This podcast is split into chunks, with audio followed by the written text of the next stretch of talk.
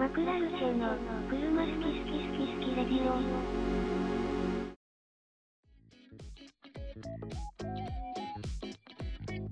こんばんは。まあ、こんばんは。こんばんは。えー今夜も始まりました車好き好きラジオ、えー S15 のシルビアに乗っている井上です、えー今日はみんなはどんな車好き？というテーマで撮っていきたいと思います。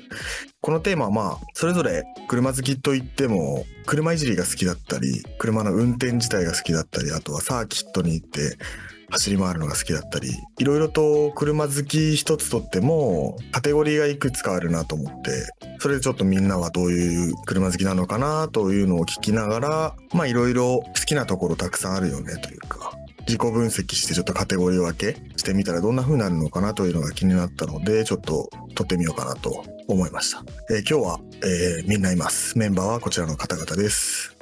どうもこんにちは。アコード URL に乗ってます。北川です。はい、えー、アウディの S3 世代に乗ってます、佐々木です。ESA に乗ってます加藤です。E クラスカブリオレに乗ってる2話です。よろしくお願いいたします。お願いしお願ます。いします。お願いします。じゃああ、本編行きましょう。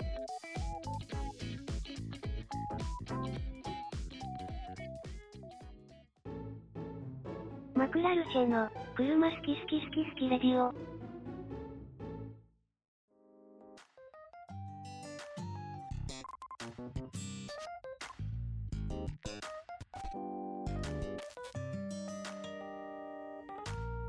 はい、というわけで本編なんですけども、みんなはどんな車好きということで、ちょっといろいろとみんなに聞いていけたらなと思うんですが、まあとりあえずじゃあ僕から軽く話していこうかなと思います。で、まあみんなそれぞれ意見交換していけたらなと思ってます。僕はですね、まあ車全般好きと言っちゃえば簡単なんですけど、まああえて難しい言い方をすると、自動車の文化自体が結構好きな感じです。まあ、もちろんその車の産業自体にこう明るいっていうわけじゃないんですけど、まあ、例えばトヨタだったらこういう車があって日産だったらこういう車があってで会社だったらねベンツ BM アウディあってポルシェもあってとかフェラーリランボルギーニみたいな高い車もあってっていういろんな車があってまあ本当に下は下というと安い車だったら日本のね、軽自動車の本当に商用車みたいな車もあれば、ブガッティみたいなめっちゃ高い車もあると。でもその中で、まあこういう車だったら、こういう場面に合ってるよねとか、そういういろんな車があるっていうのはすごい好きで、まあもちろん運転が好きだったりだとか、レース見に行ったりとか、まあ本当にそれぞれいろいろまあつまんで楽しんでるような感じなんですけど、まあ基本的にはなんかこう、車に対しては興味ないところがないような感じですかね。うん。本当そう最初はまあなんだろうな入り口は本当にまあグランドセフトオートっていうゲームだったんですけどそのゲームの中にもまあ車のメーカー各社あってこのメーカーは BM の真似してるとかこのメーカーはベンツの真似してるみたいなところから車好き入り口だったんで最初は車種ベンツだったら S クラス E クラス C クラスってのがあるんだってでコンパクトカーだったら A クラス B クラスがあって SUV だったら何があってみたいな。ところから入っていって今があるような感じなんでだ本当に国産のスポーツカーが好きとか会社のスーパーカーが好きっていうわけではないんですよね。だからこう俺はね逆にこうあんまり深掘りしてるところがないので、まあ、みんなはちょっといろいろとこだわりの強い人たちばっかなんでどうなのかなとして。まあでも仕事上その日本の乗用車まあ比較的安価な軽自動車とかコンパクトカーミニバンっていうあたりは結構まあエンジンルームとかそっちの方までわりかしまあ素人レベルの深掘りはしてるんだけどまあまあまああのそこら辺はまあどっかで話す機会があればということでちょっと次はみんなに聞いていこうかなと思うんですが我こそはという方がいますか？いないですか？じゃあ当てちゃいますよ。じゃあじゃあ北川くん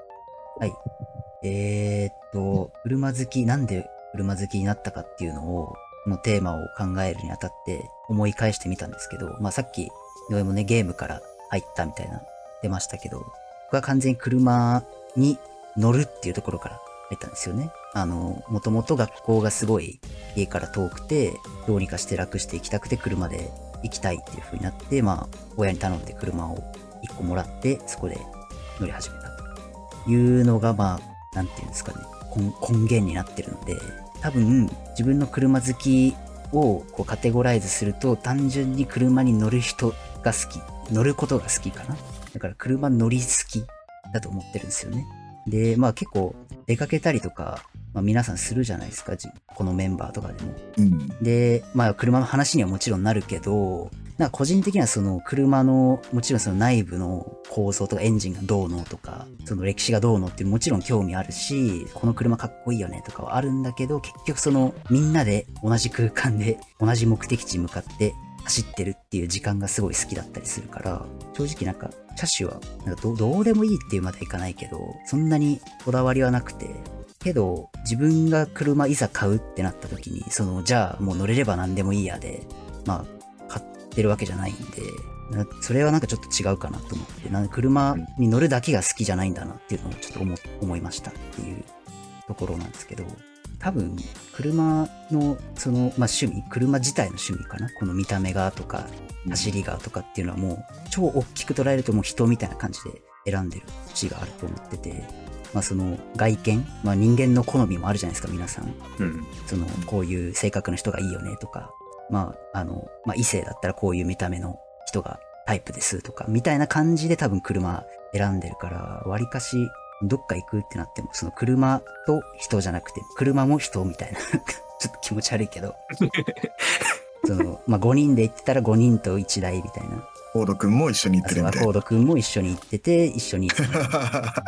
目的地を楽しめる、楽しみたいと思う車に乗ってるっていう感じ。あどあ。っちかっていうと。本当ボロボロの何でもいいみたいな。車だと本当にただの移動手段になっちゃうけど、そこにやっぱ自分の好みとか、タイプがこう絡んでくると、まあ、ある意味、まあその愛情、まあ愛情って言ったらいいのかな？ペットみたいな。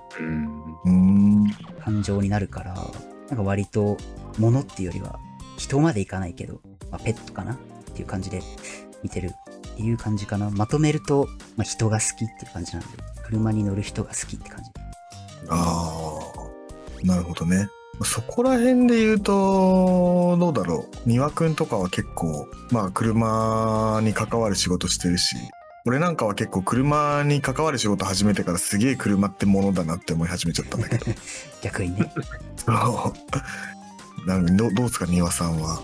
うーんまああの今のお話にあった仕事をするように車に関わる仕事をするようになってからなんかもう商品というかお金にしか見えなくなってきたっていうのはあるんだけど、うんちょっとその話は置いといて自分がどういう車好きかってこれ全然まとまってないんですけど全然まとまってないんでむしろなんかいやそれ違うだろうと思ったらツッコミとか入れてほしいぐらいな感じなんだけど、はいはいあの、まあ、今まで結構価値観とかに触れるようなこう話題が多かったからなんとなくこうキャラは分かってもらってると思うんですけど自分は多分珍しいタイプであの車をなんかファッションアイテムとして捉えてるっていうのが多分近いんですよね。なんかライフスタイルの一部っていうか。はいはいはい。で車好きになったきっかけを考えてみるとあのまあ両親が車が好きで車の話よくしてたしドライブとかもよく行ってたからすごく身近で興味もちっちゃいうちから持っててっていううん。ところから始まってるから、まあ、車文化っていうもの自体は好きだから車にまつわることはまあ基本興味はあるものの、まあ、それ全部好きっていう前提だけど、まあ、レースがめちゃくちゃ好きで見てめっちゃ見てるってわけでもなければ車をいじるのが好きめっちゃ好きっていうわけではないし、まあ、車の仕組みもそんなに詳しいわけでもないし、まあ運転が好きでこう無限に運転できるっていうタイプでもないし本当か？って考えると 本当かと思ったわ、今。割と無限くんだろ。そうかな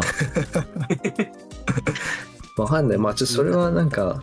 仕事で運転しすぎてちょっとなんかめんどくさくなってきてる節があるのかもしれないけど。ああ、気持ちとしてはね。うん。なんかオフの時は座ってるだけがいいなって思い始めてきたんだけど、まああだからかえって自分がなんで車が好きなのかちょっと見えなくなってきてるってところがあるのかもしれないけど、あ、うん。あの、まあでもなんだろうな。ファッションアイテムの一つとして捉えてるから、理想としてはいろんなオケージョン用にいろんな車が欲しいタイプの人なんですよ。うんまあでもちょっとそれは無理なんで、うん。まあどれか一個買うってなった時に、あの、やっぱ自分を周りに埋もれちゃいたくないというか差別化をある程度したいっていうか個性を出したい。っていう意味でもう実用性から最も遠い車を選んだ結果多分今の車に乗ってるんだと思うんだけどなんだろうな結構人の車見てその人の趣味とかどんな人かなって考えるのがあの好きなんだけどでそういう意味でなんかこう車を自分の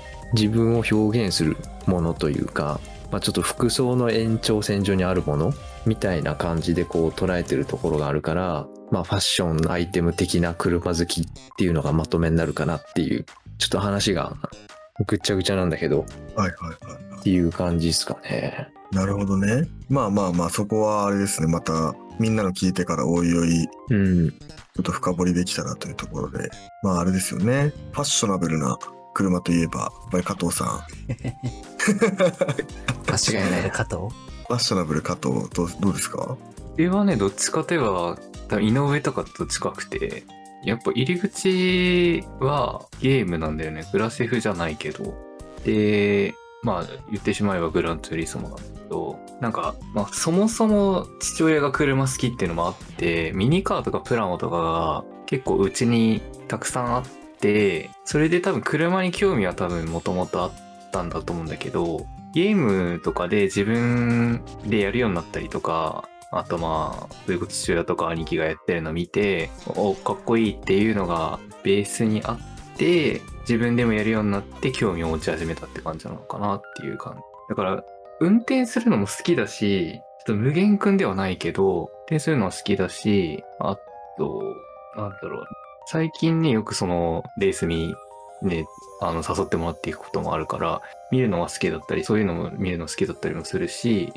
で逆に中身とかが全然わかんないから、そのエンジンルームの中がなんとかで、エンジン、このエンジンはどういうエンジンでとかとか全然わかんないから、なんだろうな、ミニカー集めとか、ゲームで車集めたりとか、そういうのが好きだから、やっぱなんか、車の、えっ、と、入れるのが好きというよりかは、見たりとかしてる方が好き。だからカタログとか見るのすごい大好きなんだけど、ああおそうそう。車を見るのがすごい好きなんだなっていうのを、このお題を考えてて思いましたね、私は。それであれか。ななんか前でもなんかあれだよな。見て見て楽しんでるみたいなこと言ってたよね。DS3 も。そうそうそう。だから、なんだっけ、あの、キャンプ行って一人でコーヒー飲みながらとか、酒飲みながら、車でこうやって眺めながら、とかは全然やってたし、そう。なんか見るの好きだよねって思った。へえなるほどねファッショナブルでしょ。いやファッショナブルだねすごくファッショナブルだな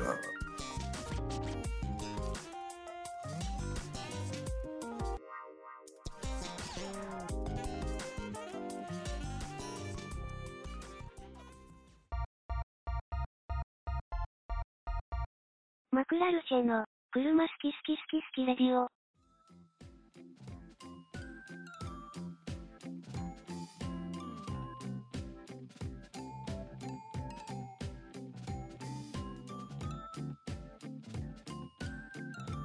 でというわけで最後佐々木さんは。そうですね。あのーまあ、今の話を、皆さんの話を聞いてて、最初は、なんかこう、一言で言っちゃえば、ゼネラリスト系車好きなのかなと思ってたんですけど、うんまあ、丹羽さんの話とか、北川さんの話聞いて、その、なんですかね、ゼネラリストだと思ってたんですけど、その2つの視点が全くなかったんで、言い換えると、完全に車オタク系車好きだなと思って。まあなんでかっていうと、自分の中で車好きってどういうグラフで表せるかなと思ったら五角形とかのグラフであ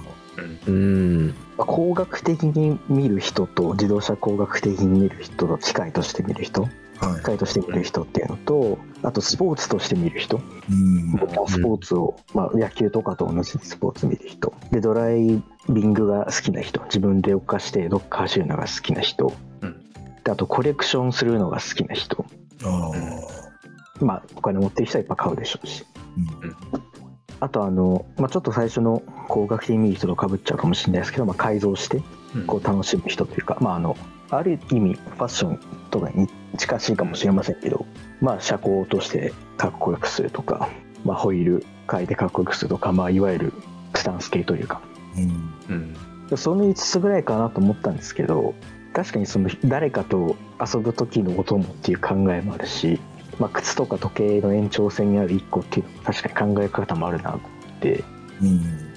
話聞いてて北川さんと美輪さんの完全にそこの視点抜け落ちてたんで自分は最初に5つだけだと思ってたんでうんうん。その視点しかない時点でこれは完全に車オタフ系車好きだなと思ってなるほどね。は い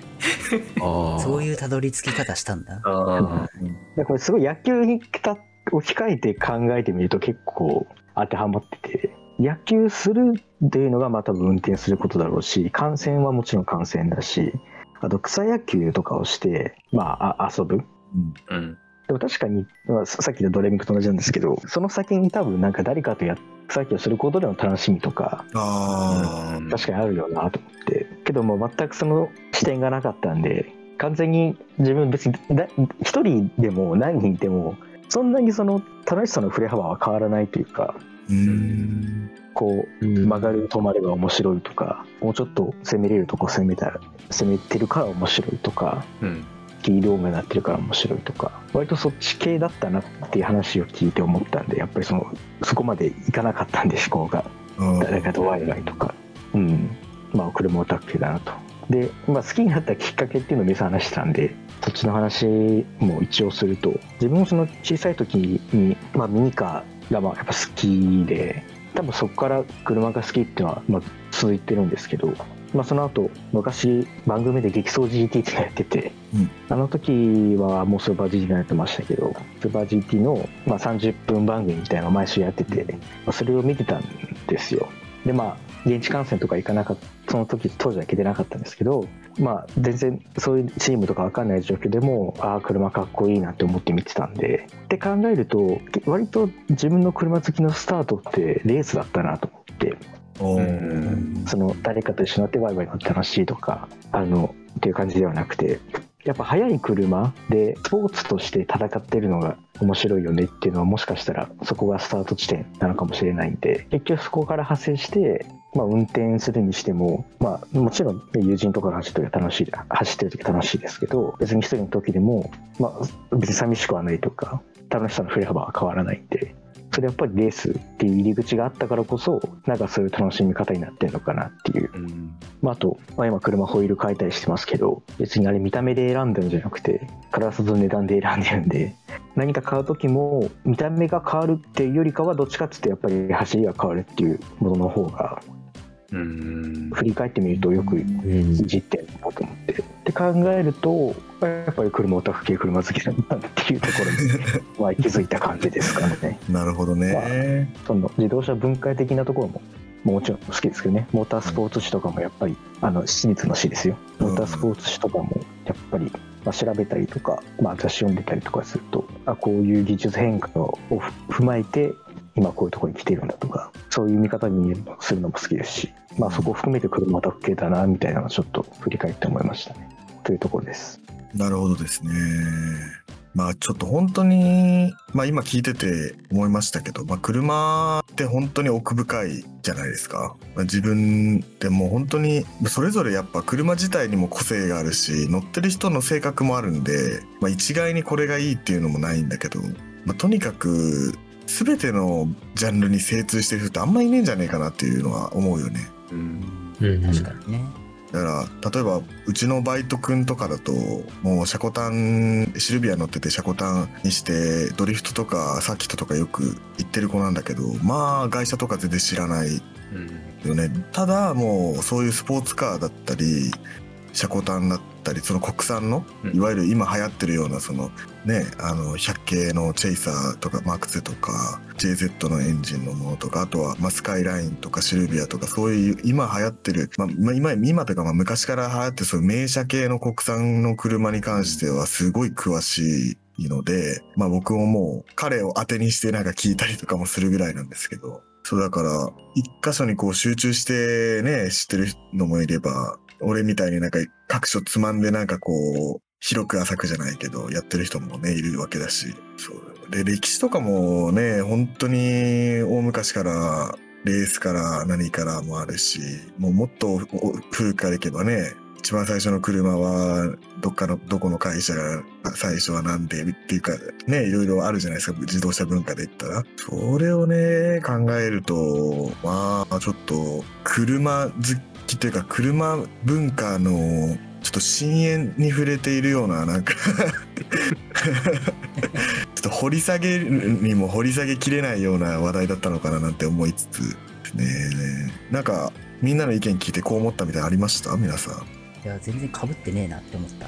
ああ確かに。キャラ被ってないから、確かにな。確かに。なんか頼られる人がちゃんと、何分散してるというか、レースについて語るってなったら、やっぱ佐々木が一番最初に出てくるし、佐々木がね、最昨今のレースウィークに全部ね、仕切ってくれて、やってくれてるじゃん。とか、まあ解説とかもしてくれる。で、まあ、あそうですね。うん。まあ、あんまりいい例が他思い浮かばないけど、まあ、例えば、どっか行きましょうってなった時、俺結構頑張って運転する方だと思ってるのよ、自分で。確かにね そうね車出すことは多いよね 会話確かまあ、お酒も飲まないからうんお酒飲みたいみたいな人全員引き連れて運転したりとか、まあ、この界隈の外でもそういうことはやってるから、うんなんか自然とこいつはこういう車好きだからこういう風に頼ろうとか聞いてみようっていう風に分散してるコミュニティだと思うんだよね。ただ一方で同じカテゴリーの人でカチカチに固まってるところもあると思ってて。あ。あそのまあそのねそのスポーツカー好きの、まあ、子がいるみたいな。うん。だけど彼はおそらくその同じ自分と同じような人とつるんでうん面白いっていうタイプだと思うんですよ。そうだねうんうんそう面白いなと思って俺自分と同じキャラの人がいたらちょっと競合しちゃってちょっと嫌だもん。俺車出したいんだがみたいな。みんなと一緒に行きたいんだが。資本主義的な考えで。まあ、話は合うだろうけどね。うんいうのがなんか読み取れて面白かった。車好き系おね車オタク系車好き？逆か。いや、まあ、車オタク系、車好き。車オ。タク系車好き。車好き系車オタク。車オタク系車オタクだよね。佐々木すごかったもんね。その解説より早く解説してる時あるからさ ありましたよね、ウェックかなんか。そうそうそう。計そう算して見てて、まあ、911ミドシップになってから、うんちゃらかんちゃらっつって、言ったらその直後ぐら10秒ぐらいに解説の人がね実況が解説の人が同じこと言っててお前今同じこと言ってるよ」っつって言って。佐々木がやった方がいいんじゃない？っつってね。やった方がいいっつって。確かにその、まあ、たまたま車がそのポルシェだったっていうのはありますけど、なんか、自分の中で、まあ、この界隈にしても、じゃないにしても、まあ、今乗ってるアウディ、まあ、だからワーゲンアウディ系は自分に任せろみたいな感じうん。で言えるように買ったし、なりたいなとは、うん。まあ、ちょっとあったりして、あまあ、例えば、井上さんとか北川さんの先輩がそのワーゲンを買ったんですけど、あああ買ったね。うん。うん。まあ、その時の、まあ、基本的な注意点とか、あの壊れる時はここ壊れますよとか、うん。みたいな話をまあ少し井上さんと北川さんともしたりとかしてて、うんまあ、そういう時に、こう、なんていうんですかね、なんとかこう、アシストできるようなぐらいになってたいみたいのは、なんか不思議とあるんで、ううん。ん。まあそこも車オタク系だよねって言われて、まあそれまでなんですけど、だよね それ。それまでなんですけど、まああの、でも、そうなんですよね、まあそういう考えがうん。まあ、あるんで、まあ、ワーゲン、アウディ、まあ、ポルシェは好きなんで、ポルシェ。ここら辺の、なんかほぼ勉強みたいなこととかは、割と好きなことでやってますね。ああでもまあ確かにそうだな。俺、まあ、仕事で、まあそのまあ、中古の、まあ、軽自動車とか乗用車系は国産の、まあ、よく扱ってるからもう毎日がね、まあ、勉強ですよ。本当に。故障があったら原因究明して。まあ俺が直接的にやってるわけじゃないんだけど。まあ、故障がありましたとでまあ直す直さないみたいな話になって、まあ、自分の中でああなんかここっぽいなーっていうのがあって、まあ、整備工場なりなんなり持って行ってここだねみたいになってああ当たった外れたみたいなことはよくやってるんだけど、まあ、それは結構ね、まあ、仕事っていうのもあって、まあ、真面目にやってるからその勉強は面白いうんよね。で不思議となんかその学んだ車種っていうのは結構好きになるのよ。なんだろうな例えば10年前のあのワゴン R 鈴木の MH23 っていう方があるんだけど、うん。そりゃそりゃ売れるよみたいな。もう今山ほど走ってるまあワゴン R なんだけどもう完成度が高すぎて同じ年代のタントとかその他の、まあ、個人的にはよ。個人的には同じ年代のその他の軽自動車がもうかすれちゃうぐらいうん。だなとか、ね、なったりね、まあ個人的に好きなだけかもしれないんだけどそうそれを勉強することによってこう愛着が湧くから。まあねそれをねなんか自分もなんかシルビアとかにそのそんだけの愛情を注げればいいんだけどまあなんかあれだよね。あのソフトな感じになっちゃってるね 少し。そっち自分の車に関しては。本当に壊れ壊れて直してああ壊れて、まあ、調べて直してああ直ったでああよかったよかったっていうその蓄積はあるあるんだけどなまあ長く乗ってるから。そうねなんか自分からこう SR エンジンはどうのこうのでうんたらかんたらみたいなのあんまり調べたことないんだよな。車オタク系車好きだよね。多分職業柄それさ、なんか自分の車は結構適当になりがちだと思う。思うあのよね。なんか整備士の人が自分の車を毎日なんかピカピカに乗ってるかっていう。どうなんだろうね。まああ。人にもよるんだろうけどね。分かってきちゃうからもうここは壊れてるから後で直そうみたいななんかあうん自分のだしみたいなのもあるしまあ車に限らずね他のなんかか他の界隈のプロとかも多分お客さんにはすごい丁寧に接して誠心誠意やってると思うけどそれがまあ自分も使うものとかだったらそれはなんか割と適当だったりとか。あまあうん。飲食店で皿洗い超早いけど家ではあ皿洗い食べちゃうみたいなみたいな。のはなんかある気がするなまあ確かにね。まあ、なんか意外とあれじゃないですか。大事にしてはないけど愛情はあるっていうパターンは割とでもうん。ありません、ああ、うん。その昔自分と井上さんが回るガソリンさんと働いてたんですけどそこであの改装行くと車検の改装に行くとあの もうボロッボロのサンバーマニュアルのうん。が台車で帰ってこれる。それで帰ってくる可能性があってまあ 5, 5キロぐらいかな？え？もっとあるかな？まあまあ5キロねうん。うん。5キロ10キロぐらいの道のりをお客さんの車で行って帰りマニュアルサンバーで帰ってそれでまたその車検場戻ってやるんですけど結局みんなサンバー乗りたいっていうそのボロボロのマニュアルのみんな好きだったよねあのサンバみんな好きでしたねそのサンバーもそうだしまあ今この界隈っていうかまあ一応 A4 アバントっていう車があってうんな長らくその車自体は違うんですけどね世代が違うやつで。で最近やっぱり A4 アバントっていいよねってなんか波がね。波あるじゃないですか。あるね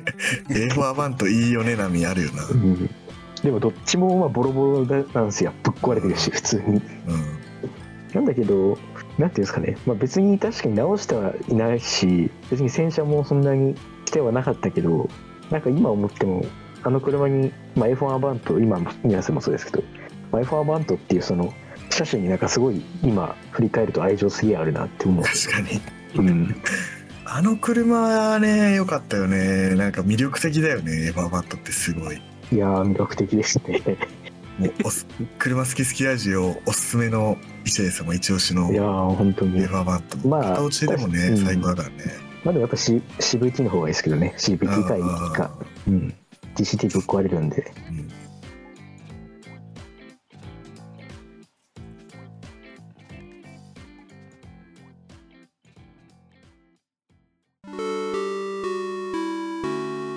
ルチェの車好き好き好き好きレディオ。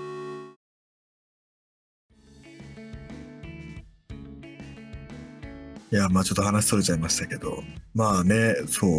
まあ、これを聞いて、まあ、皆さんどう思ったかななんて気になるところですけどね。まあそんな感じで今日はまあね決まったこういう結論だっていうみんなで相談して結論を出すっていう回でもないので、うん。まあ、このぐらいでいい時間なんで終わろうかなと思うんですけどもまあ大丈夫ですか？言い言い残したこととかないですかね？返事がないです。大丈夫です大丈夫です。残したことはないな。まあ言えと言えたらまあ言えますけどぐらい。まあそんな感じで今日も終わりになります。あのいつもコメントしてくださってる皆さんありがとうございます。で Spotify の方からはあの皆さんがコメントしてくれたコメントをねこちらの方でピン止めしてるのであのコメントされてない方もコメントを見ることができるんですけども、あの、いつもね、多分、コメントしてない方から見たらいつも同じ人のコメントあるなって思うと思うんですよね。それはなんでかっていうといつも同じ人がコメントしてくれるからなので あのこっちで選別してこうこの人だけは上げてあげようとかやってないのでそうもうぜひぜひもう本当に皆さんのコメントをねもうみなみんなで涙を流しながら読んでますので、えーあのたくさんいただけるとすごく嬉しいです。えーコメントはまあ Spotify かあとはアンカーっていうアプリの方からは見れます。Apple Podcast、Google Podcast からだと見れないのかな、そのコメントは。まあ、アプリ上のあポッドキャストの方でコメントを残すことはできるんですが、うんあとは概要欄の方にメールアドレス貼ってありますので、普段のラジオの方の好評や、あとはよご要望ありましたら、どしどし送ってください。こんなお題、あんなお題やってほしいだとか、あの、この回はダメだったとか、良かったとか、感想ありましたら、ぜひ送ってもらえると嬉しいです。そんな感じで、じゃあ今日は終わりにしたいと思います。また次回よろしくお願いいたします。それじゃあまた次の回で、バイバーイ。